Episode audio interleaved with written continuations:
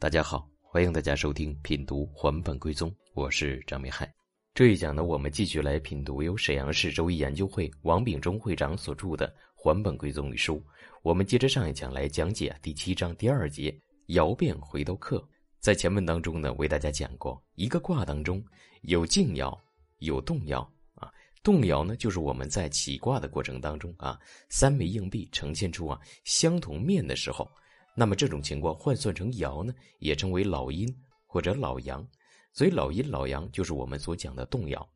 那么爻发动之后呢，它进而会进行转变啊，比如老阴呢会转变成少阳，老阳呢会转变成少阴啊。在这种转变的过程当中，就产生了一个名词啊，叫做变爻。也就是呢，每一个动摇转变之后所对应的爻就叫做变爻啊。我们今天这一讲呢，主要就为大家讲解啊动摇和变爻之间的关系。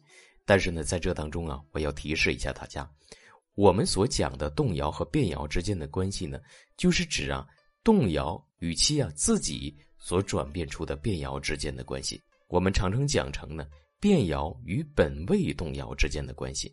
比如说啊，三爻位的动摇发动了之后，变出一个变爻，那么变爻的生克关系只与这个三爻位的动摇发生关系啊。在爻位的规则当中呢。这个变爻啊，是不与其他的任何一个爻发生关系的啊，所以这当中大家呢一定要切记有这样一种规则在。所以我们今天所讲的动摇和变爻之间的关系，就是指呢同爻位的动摇和变爻之间的关系啊。那么这种变爻和同爻位的动摇之间都有什么样的关系呢？变爻和同爻位的动摇之间呢，有生、有克、有冲、有合、有化木。有化绝啊，这几种关系。那么今天呢，主要为大家讲一讲啊，动摇与变爻之间的相克的关系。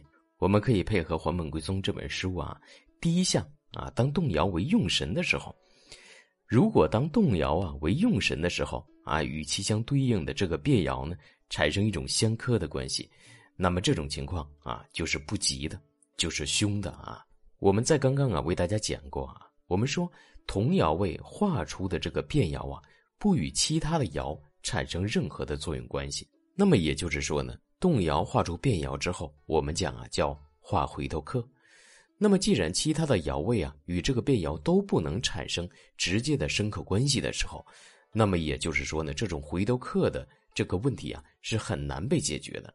如果你的动摇为用神的话，画回头客，那么这种情况就是很凶的。只有日辰和月见是有机会能解救这个变爻的回头客，其他的任何爻位都不能解决这样一个问题。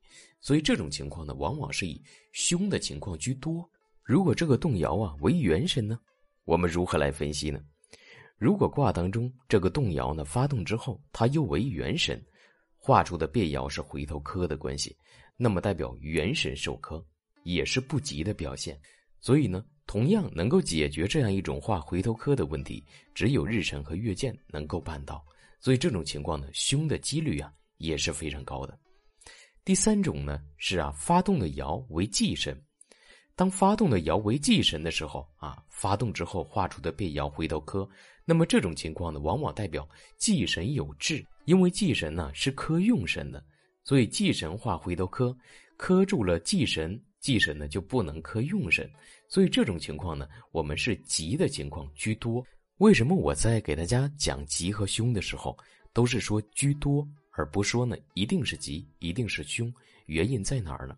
啊，给大家澄清啊，如果发动的爻为用神，画出的变爻回头客的话，当变爻的能量非常的微弱啊，而且呢受到日辰月见的冲克，卦当中的动爻是非常旺相的。有的甚至于呢，临了日辰和月见，那么这种情况虽然画回头科，但依然呢是以吉来断的。但是大家可以想一想，这样的组合条件是比较多的，而且比较苛刻，所以这种情况也不容易产生。那么也就意味着大多数情况下啊都是凶的。那么再比如刚刚我们所讲的忌神发动画回头科，吉的情况是居多的，因为变爻来克制忌神啊。我们说要想解决这个问题，日辰月见能够冲克制约这个变爻，所以呢，要想日辰月见同时制约住这个变爻，而且忌神又旺相的话，这种组合条件也是比较复杂的，比较少的啊。所以呢，一般情况下，忌神化回头科都是以吉来论的。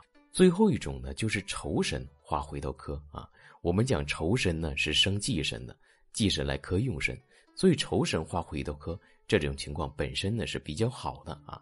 我们可以理解成呢是一种好的情况。但是呢，很多卦当中仇神呢并没有占据一个非常重要的地位。有很多时候呢，我们只是分析忌神、分析用神，这个事情的吉凶就已经确定了，那么仇神的重要性呢就不那么强了。所以仇神化回头科呢。我们看的就不那么重要，但是呢，我们讲神机照于动啊，但凡是卦当中有动摇出现，产生了变爻，那么这当中呢，即使呢在五行生克方面没有太多的作用，但是它的取向方面也一定是有意义的。我们要配合事情，配合取向来进行综合性的分析，判断它的吉凶。好，这一讲的内容就为大家分享到这里了。凡是通过北海老师订阅《还本归宗》这本书的朋友，均可以呢申请加入到北海医学答疑群当中，让我们共同交流和讨论。好，这一讲的内容就为大家分享到这里，感谢大家的收听，欢迎大家持续关注，谢谢大家。